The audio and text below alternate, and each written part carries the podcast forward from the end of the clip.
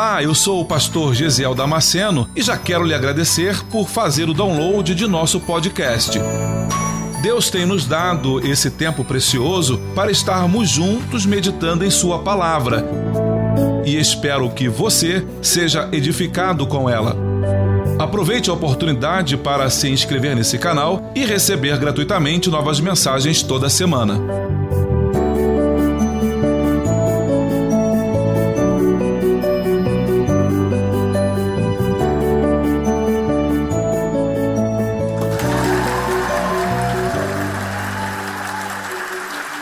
Abra sua Bíblia em Atos capítulo 16, versículo 11 ao 15.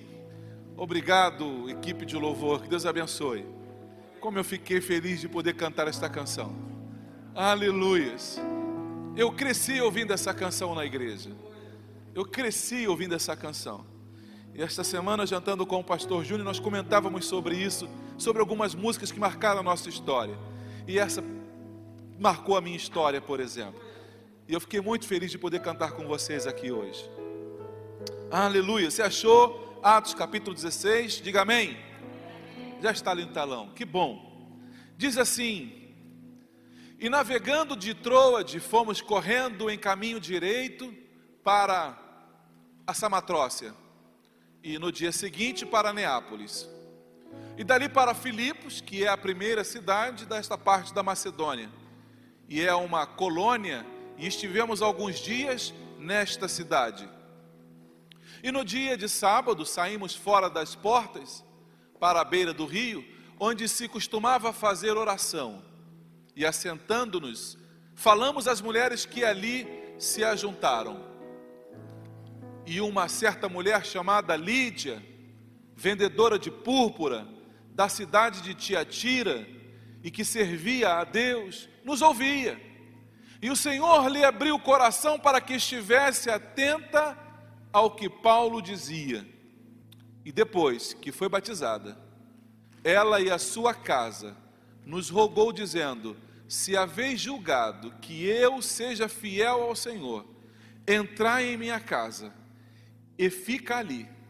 E nos constrangeu a isso. Você pode tomar o teu lugar, com a sua Bíblia aberta com seu caderno de anotações aí, caneta, com tinta para escrever à vontade. Esse texto que nós acabamos de ler, eu preciso fazer algumas pontuações. E aí, o tema desta mensagem, eu já gostaria de dar um tema para esta mensagem, e o tema é um cristão incrível, um cristão notável é o tema da mensagem desta noite.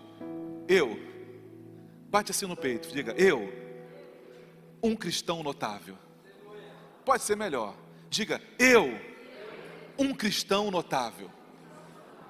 Por que um cristão notável? Porque é digno de nota. O apóstolo Paulo, apóstolo Lucas, melhor dizendo, escreve o texto de Atos, obrigado, amado. Lucas escreve o texto ali de Atos dos Apóstolos. E Lucas acha, acha importante, necessário, adequado escrever essa história. Eles estão de passagem, evangelizando, se detém no lugar chamado Filipos. E esse, os episódios que acontecem ali em Filipos, Lucas acha interessante notificar a história desta mulher, dar nota, escrever o que esta mulher fez de relevante. Então, notável é aquele que faz algo digno de que seja escrito alguma coisa, que seja notificado o que ela fez. Por isso que o tema de hoje é eu, um cristão notável. Você é um cristão notável do Senhor. E nós vamos perceber aqui quais são essas características que fazem de mim e de você ser este cristão notável. Irmãos, é importante a gente ter um diálogo bem aberto. Ah, no início da, da história cristã, o judaísmo, para nossa cultura, para nossa cultura, é muito estranho algumas coisas. A forma como a mulher é tratada dentro daquela cultura e em outras culturas também. Às vezes nos choca. Por exemplo, dentro daquele contexto, preciso, preciso ler esse contexto, mas Paulo diz assim: que a mulher esteja na igreja calada na igreja. Parece, né, que a mulher não tem vez. Parece que a mulher não tem não tem oportunidade, ou que a mulher não pode sobressair. E nós precisamos entender que essa não é a vontade do Senhor. Muito pelo contrário. A Bíblia diz que as mulheres financiaram a, o evangelismo de Jesus, a obra missionária de Jesus. O trabalho que Jesus fez foi financiado pelas mulheres. O trabalho que o apóstolo Paulo fez, as mulheres também ajudaram a financiar. Elas investiram ali. Então, na verdade, nunca é desculpa para nós não realizarmos a obra do Senhor. Porque se eu não posso fazer de uma forma, posso fazê-la de outra. Se eu não posso executar cantando, os irmãos já perceberam no primeiro culto, no culto das manhãs, que não é o meu dom, não é o meu chamado. Apesar de gostar muito de cantar, não é esse meu dom. Mas eu gosto. As mulheres, então, ela nos, no, aqui no texto, Lucas está está ressaltando, está dando luz para esta mulher. Quando você pega o nome dela para ler, a gente entende que o nome dela é Lídia, mas Lídia aqui é apenas um adjetivo. Lídia não é o nome desta mulher, Lídia é um adjetivo.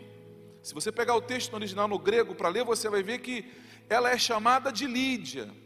Não é que o nome dela é Lídia, ela é chamada de Lídia. Assim como as pessoas às vezes me chamavam, ô oh, carioca, ô oh, carioca, me chamam me adjetivando pela cidade de onde eu sou, do Rio de Janeiro. Fala aí, mineirinho, tudo bem? Fala aí, gaúcho, ô oh, Catarina, não é assim que as pessoas fazem? Elas adjetivam a gente a partir do local de nascimento. Essa mulher, ela também foi adjetivada pelo lugar de nascimento dela. Ela nasceu num país chamado Lídia, na Ásia Menor. E na continuidade do texto você vai ver que ela era de uma cidade chamada Tiatira. E como isso é importante para mim nesta noite, saber que esta mulher que nasceu num país chamado Lídia, nasceu numa cidade chamada Tiatira. Por quê? E deixa eu começar a pontuar essas coisas para que a mensagem nesta noite ela tenha mais efeito no teu coração. Tiatira era uma região ali da Ásia Menor, que se extraía, segundo os arqueólogos, se extraía um molusco, um caracol, uma coisinha assim, um molusco. E desse molusco se extraía uma tinta roxa, que aqui no texto nós identificamos como púrpura. Ela era vendedora de púrpura, dessa cor, desse, dessa tinta especial. Para se ter uma ideia, os historiadores dizem que para se conseguir algumas, algumas gramas, o gramazinho daquela tinta, era preciso extrair às vezes até mil desses crustáceozinhos. Mil, para se conseguir uma pouca quantia. Então isso torna o nosso produto aqui agora muito caro, muito raro. É um produto caríssimo. É difícil de quase igual ouro, é difícil de se encontrar. Isso torna ele mais caro. Falei no culto anterior, deixa eu usar o mesmo exemplo. Se eu desejasse abrir uma empresa para vender carro, por exemplo, vou abrir uma concessionária. Aí eu, do outro lado da rua, vou vender carros nacionais. Preciso de um capital de giro para poder comprar esses automóveis e colocar ali. Então eu preciso de um certo, uma certa quantidade de, de dinheiro. Mas se eu desejar vender Porsche, Lamborghini, Ferrari, aí eu vou precisar de um capital muito maior, vou precisar de muito mais dinheiro.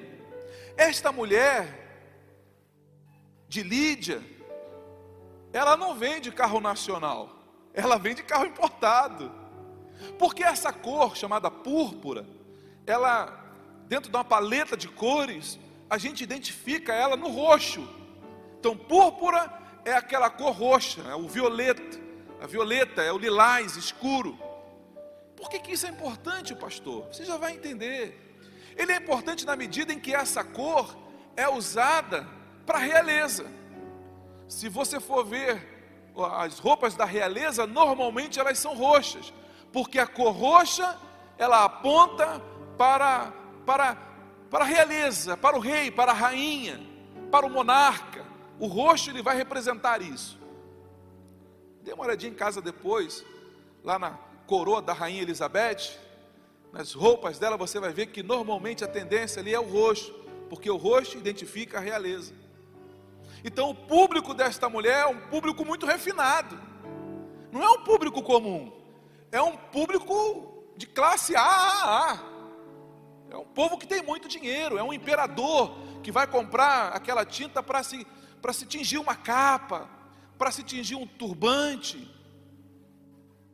Essa mulher é a mulher então de, de muitas posses. Dentro do texto, quando nós formos ler o texto, você vai perceber que a casa dela era uma casa grande. Para a cultura, para a época, consolida a informação que nós temos de que ela era uma mulher próspera. Não era uma casinha meia água para duas, três pessoas, era uma casa grande, a ponto dela hospedar Paulo, Lucas, que é o autor de Atos dos Apóstolos, e Silas, que estão viajando juntos. Então é uma casa que vai servir confortavelmente para três homens, e não apenas para dormir uma noite, eles vão dormir ali na casa desta mulher durante todo o tempo que vão ficar naquela cidade. Quanto tempo? Eu não sei, a Bíblia não diz quanto tempo. Pode ter sido um mês, 15 dias, 20 dias. Mas o que é interessante entender é que todo o tempo em que Paulo esteve na cidade, ele esteve hospedado na casa desta mulher. E aí ela sabia que oferecendo hospedagem na casa dela, ela sendo hospitaleira, ela deveria oferecer para ele café da manhã, almoço, café da tarde e janta. E vocês sabem tão bem quanto eu que crente não bebe, mas que come. Imagina, imagina a despesa desta mulher com três homens dentro da sua casa durante um tempo. Durante um tempo. A fartura que tem que ter. Mas dentro da cultura, a hospitalidade também, ela apontava para uma outra coisa: segurança esta mulher teria que oferecer segurança para os seus hóspedes. Ninguém poderia incomodá-los, importuná-los. Ela deveria oferecer para ele não apenas a hospedagem, mas também alimentação, segurança e bem-estar.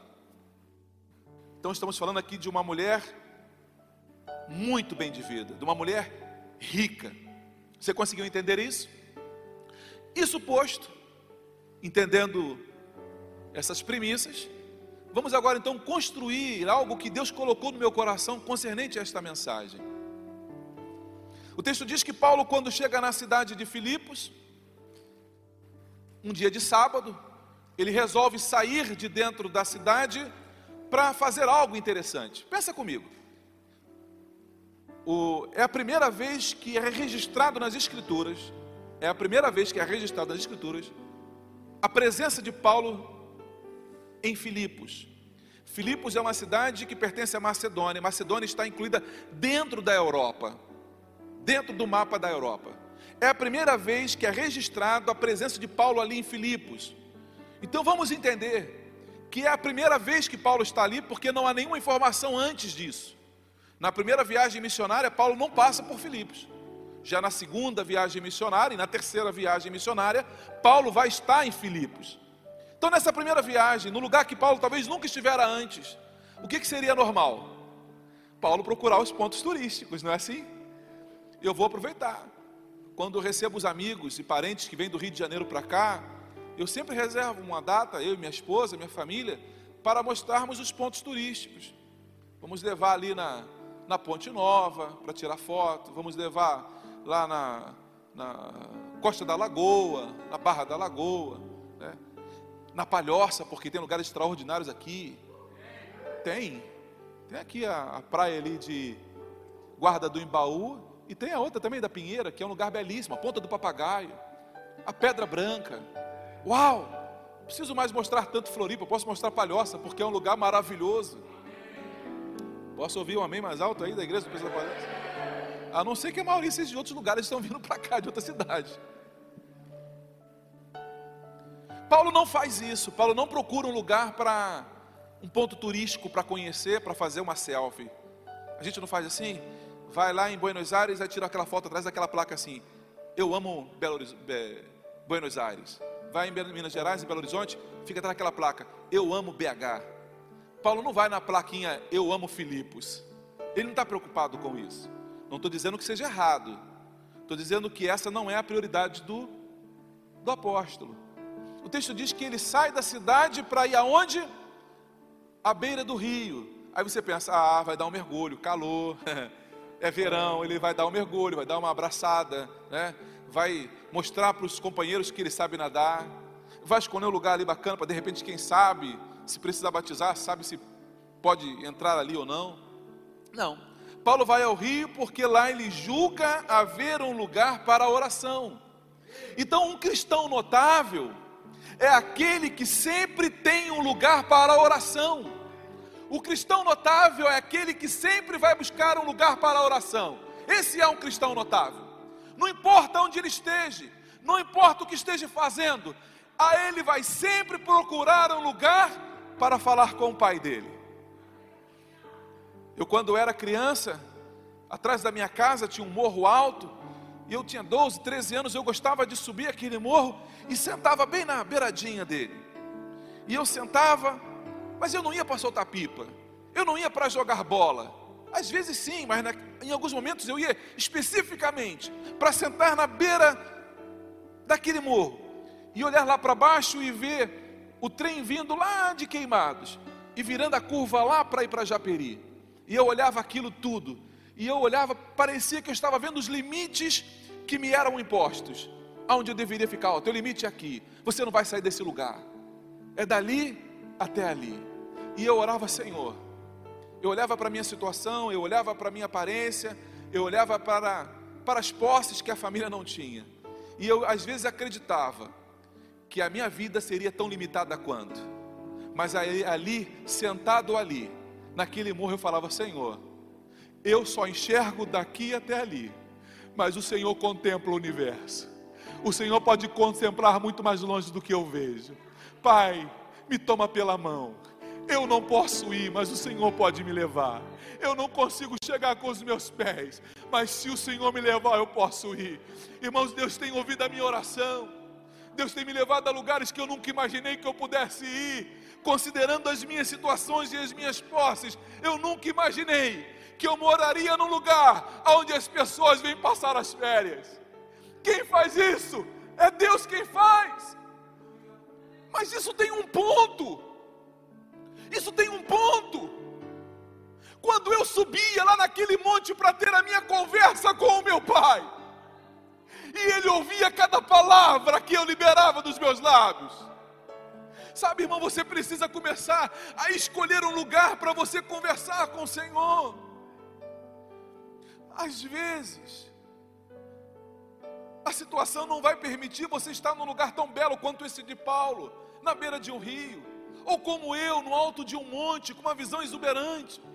Às vezes você vai ter que orar lá do ventre do peixe, como fez Jonas.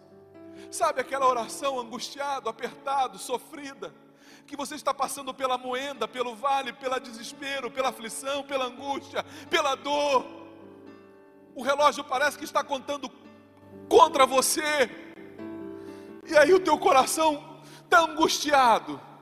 Mesmo assim, encontre um lugar de adoração, ainda que seja no ventre do peixe, mas tenha um lugar para você falar com o teu Senhor a Bíblia diz que é para a gente procurar no nosso quarto um lugar secreto para falar com Deus que vem em secreto. Podemos achar o recôndito do nosso quarto, o canto do nosso quarto, para ali ajoelharmos e falarmos com o Senhor. Sim, podemos fazer. Mas Deus não está limitando as nossas orações a apenas o quarto. Porque se eu estiver na rua e precisar orar e falar com o Senhor, vou ter que esperar chegar em casa? Não! Posso falar de dentro do ventre do peixe.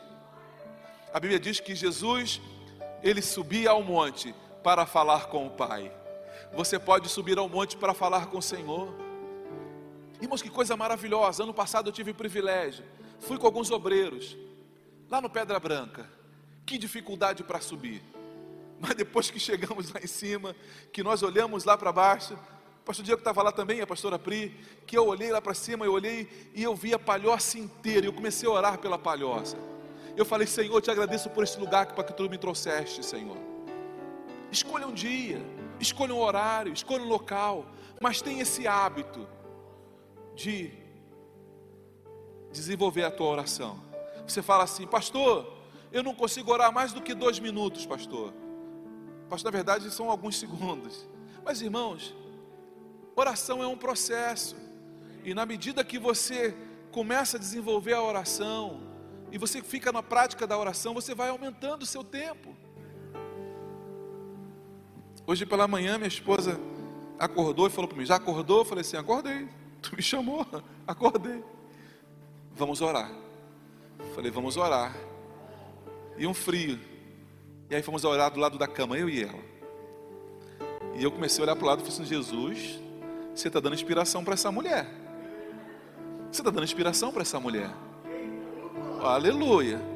Falei, Senhor, mas o que é isso, irmãos? É que a oração é prática. Lembra quando você andava de bicicleta sem você saber? Que você começava a aprender, você andava três metros e você caía da bicicleta, e você perseverou, persistiu, andou cinco, seis, quarenta.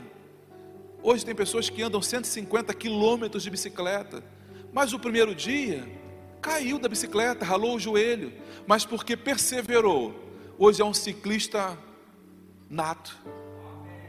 Você quer começar a orar, ter uma vida de oração? Comece.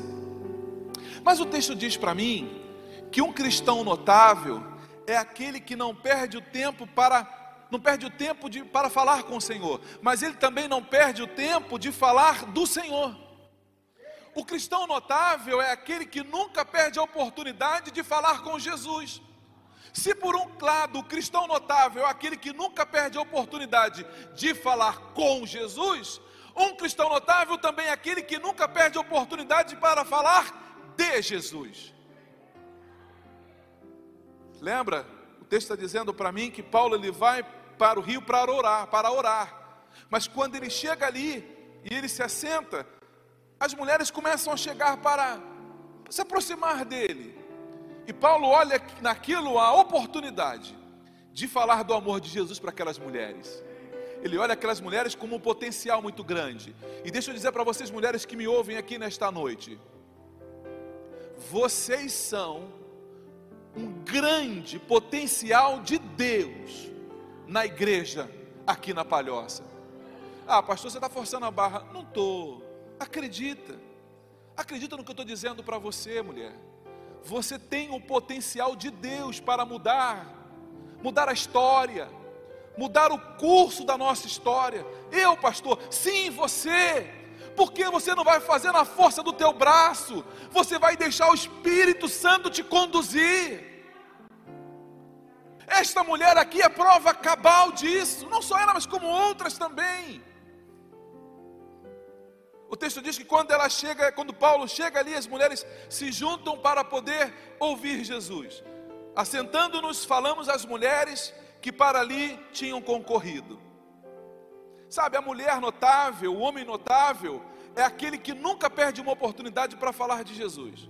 Ele está no supermercado, está na fila do caixa, ele olha para a menina que está no caixa, vezes está com a cara meio triste, e ele, ele fala assim: olha para ela e fala: Fulana, posso orar por você? Posso orar por você? Não tem ninguém na fila aqui atrás. Eu vou orar baixinho, fica tranquila. Aí você ora, Deus abençoe essa tua serva. Guarda o coração, guarda as emoções. Faz uma oraçãozinha rápida por ela. Fala assim, ó, vou pegar o teu nome e vou colocar lá na igreja para orarmos por você. Ah, você já ouviu falar de Jesus? Ah, ele te ama, ele quer mudar a tua vida, ele quer mudar a tua história. Ele tem a resposta que você precisa. Sabe, irmãos, um cristão notável é aquele que não perde nenhuma oportunidade para falar de Jesus. O que, que Paulo vai dizer a Timóteo no capítulo 2? No capítulo 4, da 2 Timóteo, versículo 2, ele diz: pregue, Timóteo, pregue o que? A palavra. Não é para pregar outra coisa, não é para pregar ideologia, não é para pregar filosofia, é para pregar a palavra, para pregar a palavra. É o que Paulo está dizendo para Timóteo. Pregue a palavra. Quando, apóstolo? A tempo e a fora de tempo. Não existe esse momento, ah, vou esperar um momento mais propício para falar da palavra. Não, o momento propício é esse, em que você está respirando. Você não sabe se amanhã vai ter uma outra chance de estar com aquela mulher. Você não sabe se saindo dali, se ela vai tirar a própria vida. Não perca as oportunidades que Deus tem para você. O homem notável, a mulher notável, é aquela que sabe aproveitar cada momento. Você lembra de Filipe? Filipe era um homem notável, era um discípulo notável. Filipe passa e vê um etíope sentado numa carruagem e ele está, está lendo alguma coisa ali, está lendo o texto. E aí a Bíblia diz que Filipe começou a correr do lado, porque ele identificou que ele estava lendo o texto sagrado. E aí Felipe vira para o etíope correndo. E ele fala assim: Tu entendes o que está lendo? E Felipe correndo do lado. O que, que Felipe podia dizer? Ah, não, correndo não, estou ofegante. Vou, como é que eu ia falar? A carruagem estava correndo. Medi para ele parar, ele não parou. Então não era da vontade do Senhor. Não, o que, que Felipe faz? Felipe começa a dar velocidade. Ele começa a correr junto. E correndo junto, ele fala: Entendes o que ler? Aí o Etíope olha para ele: Como é que eu vou entender se não tem quem me explique? Então, de repente, o Etíope olha para ele e fala assim: Sobe, vem cá me explicar isso aqui se você conhece. Felipe sobe na carruagem, senta do lado do Etíope e começa a ensinar a palavra para ele. A certa altura, o etíope para e fala: Olha, eu já entendi o que você quis dizer. Tem água ali. O que está impedindo de eu ser batizado? Eu falei assim: Nada, se você crer, para a carruagem. Eu vou te batizar aqui agora. Não perca, meu irmão, a oportunidade. Esses dias, os jovens, os nossos jovens, os teus filhos, foram fazer um evangelismo ali no Pedra Branca. Estavam lá cantando, foram para jogar vôlei. A desculpa era que foram para jogar vôlei. Mas de repente alguém levou um carrão. É, eu levou um violão. E aí começou ali, começou a cantar um corinho, começou a cantar um hino, começaram a adorar ao Senhor. Porque aonde o povo de Deus está, vai ter que acontecer algo extraordinário vai ter que acontecer algo novo, vai ter que sair do comum, vai viver o extraordinário. Aí as pessoas começaram a parar do lado. Aí chegou uma senhora, e aí falou: Vocês podem orar pelo meu filho? Irmãos, eram nossos adolescentes, os nossos jovens. Era, não eram obreiros qualificados, o pastor, não. Eram os nossos jovens que estavam ali cumprindo o ID que eu e você precisamos cumprir. Aleluias! Se é para Jesus, pode ser melhor.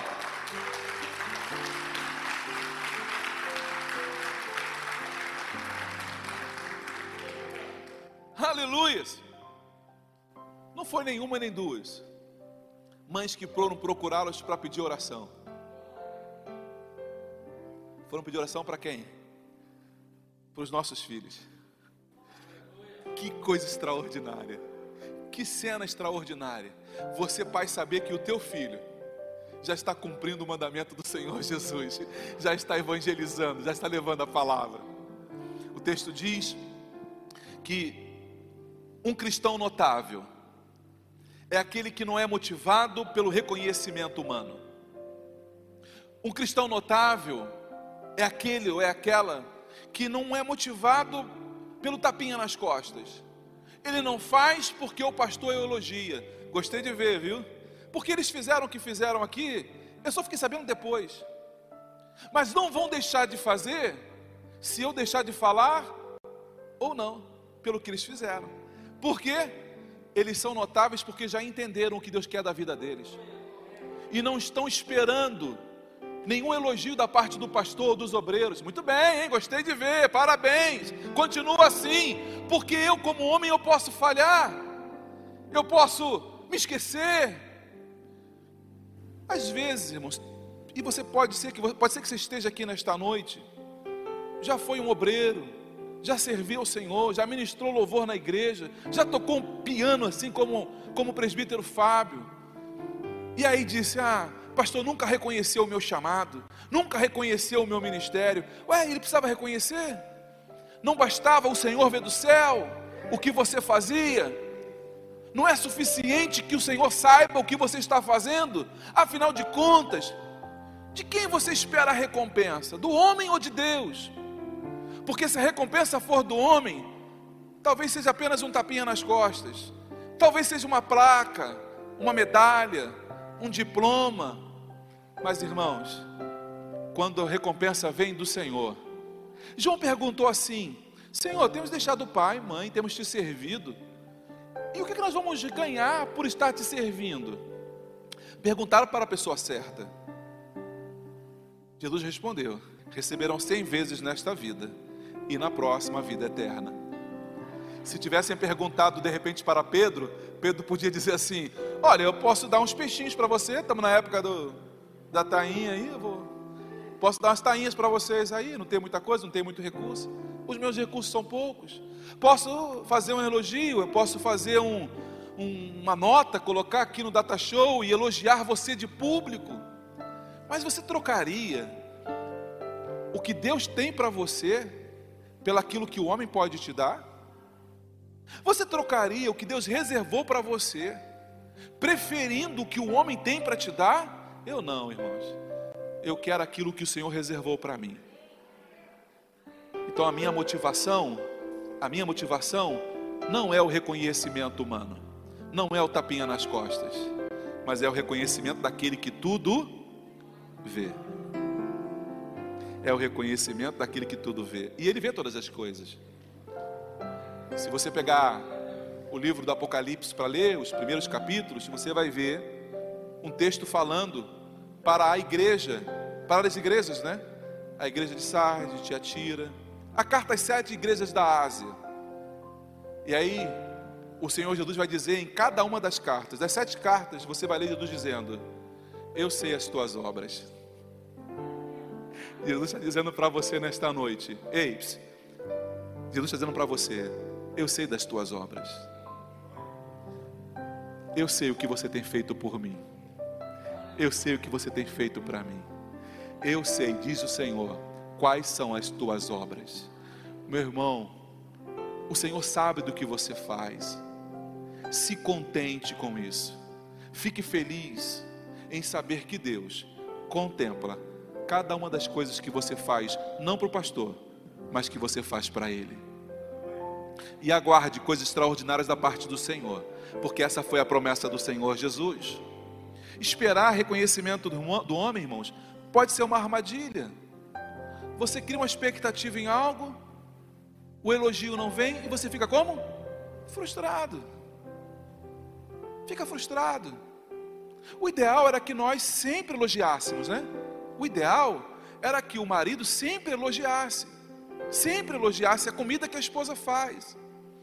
E às vezes é uma coisa simples, mas faz com tanto amor e com tanto carinho, com tanta dá tanta atenção para aquilo que ela faz uma macarronada virar algo extraordinário. E às vezes a gente esquece de elogiar. Ah, mas era só uma macarronada, pastor. Não, meu irmão. Não. Mas de qualquer forma, minha irmã, de qualquer forma, meu irmão, deixa eu dizer algo para você. Ainda que seja fazer o almoço, Experimente a fazer o almoço para o Senhor Jesus. Deixa eu te fazer um desafio aqui. Quando você for fazer a comida, quando você for fazer a comida, comece a fazer sabendo que é o Senhor Jesus que vai almoçar. E você fala assim: Senhor, eu estou fazendo esse almoço para ti. Senhor Jesus, eu estou preparando o almoço para ti, Senhor para ti esse almoço que eu estou fazendo. Senhor, eu estou, eu estou arrumando a casa hoje porque eu vou receber uma visita inesperada, uma, uma, uma visita ilustre. Estou arrumando a casa porque vai receber quem? Ah, eu vou receber Jesus na minha casa hoje. Faça algo para o Senhor Jesus. E eu vou te garantir que você vai ver coisas extraordinárias acontecendo na tua vida. Porque é para o Senhor Jesus que você faz, está fazendo. Você crê nessa palavra? Diga amém.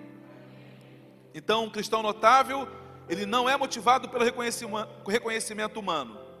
Mas um cristão notável também, a escassez ou a prosperidade não mudam a sua essência. Um cristão notável é aquele que a escassez ou a prosperidade não mudam a sua essência. Esta mulher é uma mulher rica, milionária, mas ela serve ao Senhor. Olha que Paulo diz: e certa mulher chamada Lídia, vendedora de púrpura da cidade de Tiatira, que servia a Deus. Ela já servia ao Senhor. Ela era uma serva do Senhor, mesmo tendo tanto dinheiro. Então, ter dinheiro não pode ser um problema para você servir ao Senhor. Mas a falta dele também não pode ser uma desculpa para você não servir ao Senhor. Não pode ser nem a escassez e nem a abundância. Os elementos que vão te afastar do Senhor teu Deus. Tu entendeu isso nesta noite? Você entendeu isso? Essa mulher ela tem. O sucesso e a prosperidade não lhe roubam do coração o lugar que pertence ao Senhor. É porque tem gente que foi pobre a vida inteira. De repente encontra o caminho da prosperidade, começa a ganhar dinheiro, e aí ela já não tem tempo para vir ao culto. Ah, pastor, não deu tempo porque esse final de semana fez sol, e aí eu precisei andar com a minha lancha, porque senão você sabe, né, pastor? Tem que andar com a lancha, porque senão dá problema, tem que, tem que andar. Aí você fica, Jesus, que saudade de quando ele vivia na prova, que saudade de quando ele tinha escassez, que quando ele vivia aqui na igreja, ó oh, pastor, não tinha dia da gasolina, mas eu vim de ônibus. Ah, que legal. Pastor, o toró, a água caindo, o céu despencando o céu, mas ele vinha a si mesmo com guarda-chuva para assistir o culto. Agora que ele tem um carro, tem um carro até um, anda até na água o carro, é quase uma lancha o carro dele. Agora ele não vem mais à igreja, porque ele diz, pastor, é que senão eu vou sujar o carro, pastor senão eu vou sujar o carro. Está novinho, está novinho, pastor. Oh, meu irmão, tem um lugar no teu coração, tem um trono no teu coração, que deveria ser ocupado só pelo Senhor Deus, só por Ele. Nem os nossos filhos, nem os nossos cônjuges podem ocupar este lugar que é somente dele e de mais ninguém.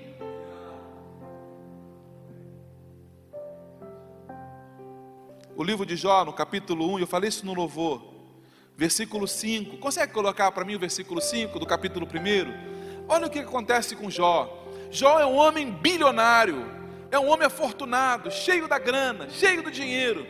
Mas a Bíblia diz que, que Jó, e sucedia que, tendo decorrido o turno de dias e de seus banquetes, enviava Jó e, seu, e os santificava e levantando-se de madrugada, oferecia holocaustos segundo o número de todos eles, pois dizia Jó: Talvez meus filhos tenham pecado e blasfemado de Deus no seu coração. Assim o fazia Jó continuamente. A riqueza de Jó não era problema para Jó acordar de madrugada e orar. A riqueza de Jó não era um problema para ele ter o tempo dele de intimidade com o Senhor, na riqueza. Jó mantinha-se fiel ao Senhor. Aí o texto, versículo 20, diz assim: coloca o versículo 20, por favor. Olha o que, que diz o texto. Jó, ele não deixa, ele não permite que a situação o defina como adorador. Ele é servo do Senhor, acima do que está acontecendo ao redor dele. Olha o que diz o texto. Então Jó se levantou, rasgou o seu manto, rapou a sua cabeça e lançando-se em terra. Isso acontece logo depois que ele recebe a notícia de que perdeu os filhos, que perdeu a casa, que perdeu a fazenda, que agora perdeu tudo. Jó perdeu tudo. E aí ele, o que, que ele faz? Ele se levanta, rasga o seu manto, raspa a sua cabeça, lança-se em terra e adoro o Senhor. Jó está dizendo: Eu adoro ao Senhor pelaquilo que Ele é na minha vida, não pelaquilo que Ele tem para mim. E você sabe do texto, Jó estava sendo provado. Quem sabe, meu irmão, essa tua fortuna, quem sabe de repente esse tempo de prosperidade na sua vida, não seja o Senhor provando o teu coração, para ver se você vai permanecer fiel. Ou quem sabe, você não está passando por essa prova, por essa escassez, para que você tenha a oportunidade de provar que você, mesmo na escassez, você serve ao Senhor, porque você não está preocupado com o que Deus tem nas mãos, você está preocupado com o coração dele. Cristão notável é aquele que tem ouvidos e coração abertos para a palavra do Senhor.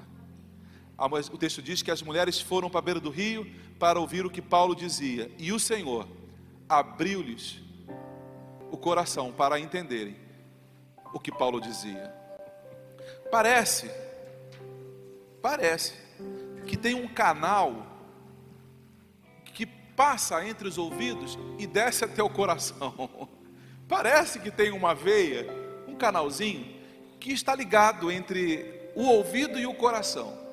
E parece que nós temos essa chave. Porque tem coisas que a gente não deixa entrar no coração. A gente tranca o coração. Entra por um ouvido e sai pelo outro. Entrou por um ouvido e saiu pelo outro. Quando é que nós dizemos, quando é que nós usamos essa expressão? É quando não há mudança no nosso ouvinte. Quando a mãe pede para fazer alguma coisa e o filho não faz. Aí a mãe fala, entrou pelo ouvido e saiu pelo outro. Por quê? Porque não deixou entrar para o coração.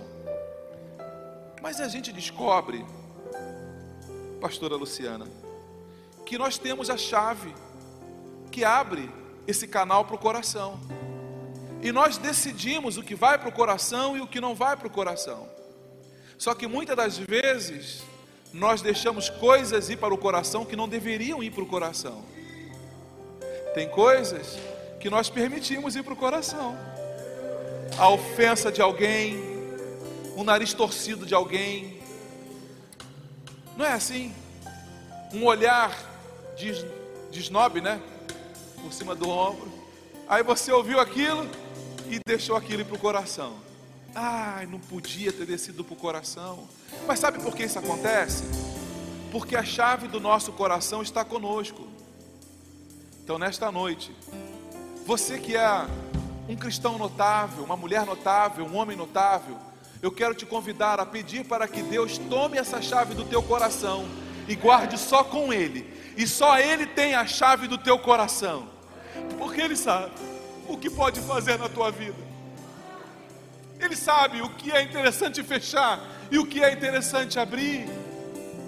Deixe a chave do teu coração nas mãos daquele que tudo sabe, que tudo pode.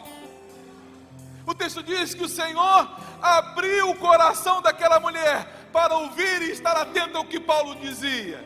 E porque ela ouviu o que Paulo dizia, ela estava atento àquilo. O que, que ela fez? Ela falou: Eu quero me batizar. Não só eu, mas eu e a minha casa. Ela não está dizendo eu e a minha família ela está dizendo eu e toda a minha casa, ou seja, todos aqueles que moram comigo, porque necessariamente pode ser que aqueles que moram na casa não sejam apenas familiares, mas sejam empregados, funcionários. Ela está dizendo: todos nós vamos nos batizar. E aí essa mulher vai mais longe. Essa mulher chega a dizer assim: Paulo, se você olhou em mim e viu algo fiel, se eu sou mesmo fiel ao Senhor, esteja na minha casa. Não vá ficar em um hotel, não vá ficar em pousada, fique na minha casa. Mas por que isso, irmãos? Porque a palavra entrou pelo ouvido e desceu para o coração. A minha oração nesta noite é que o Senhor, assim como abriu o coração daquela mulher, abra também o teu coração nesta noite. Abra o teu coração nesta noite para que esta palavra entre no teu coração e fique ali até que ela promova a mudança pela qual ela foi dita, que ela foi liberada. A crítica do Senhor para Jeremias, no capítulo 7, versículo 13, é essa: Diz o Senhor, eu vos falei, começando de madrugada, e não me ouvistes, chamei-vos, e não me respondestes. Deixa eu dizer uma coisa para você, meu irmão. Você fala, ah, pastor, estou muito alegre porque eu estou conseguindo buscar a presença do Senhor. Deixa eu dizer alguma coisa para você. Quem primeiro começou esse caminho foi o Senhor, porque é Ele que deseja falar com você. Você descobre, na medida que você começa a conversar com Ele, que Ele vai dizer assim: tu fala, ah, Senhor, eu estava te procurando tanto tempo. Ele fala, é, mas eu estava te procurando também há tanto tempo é que você não me ouvia, é que você não me enxergava, é que você não deixava a minha palavra passar do ouvido para o coração, a tua palavra passava de um ouvido e saía pelo outro. Mas o dia que você decidiu a deixar a palavra entrar por teu coração, você começou a me conhecer melhor. Eu quero terminar com a última marca deste cristão notável, desta cristã notável. A generosidade é, sem dúvida nenhuma, uma das suas marcas. Então, as marcas, as marcas de um homem notável, as marcas de uma mulher notável, é a sua generosidade, é a sua capacidade de ser generosa. Esta mulher ela tem dinheiro, mas ela não é mesquinha. Ela abriu a casa dela para receber os três homens de Deus e abençoou os missionários. Provérbios 11, 25 diz assim: O generoso prosperará, quem dá alívio aos outros receberá alívio. Tem outra versão da Bíblia, de Provérbios, que diz assim: O generoso engordará. Mas eu não gosto muito de falar porque as irmãs não gostam muito dessa, dessa tradução, então eu uso uma outra. O generoso prosperará. O generoso será próspero. Sabe por que, que a nossa característica tem que ser a generosidade? Porque nós nos parecemos com o Pai. O Pai é generoso. E porque o Pai é generoso, eu preciso ser generoso também. Você entendeu esta palavra? Você acabou de ouvir mais um podcast. E se você foi edificado com essa mensagem, compartilhe com outras pessoas. Até o próximo encontro.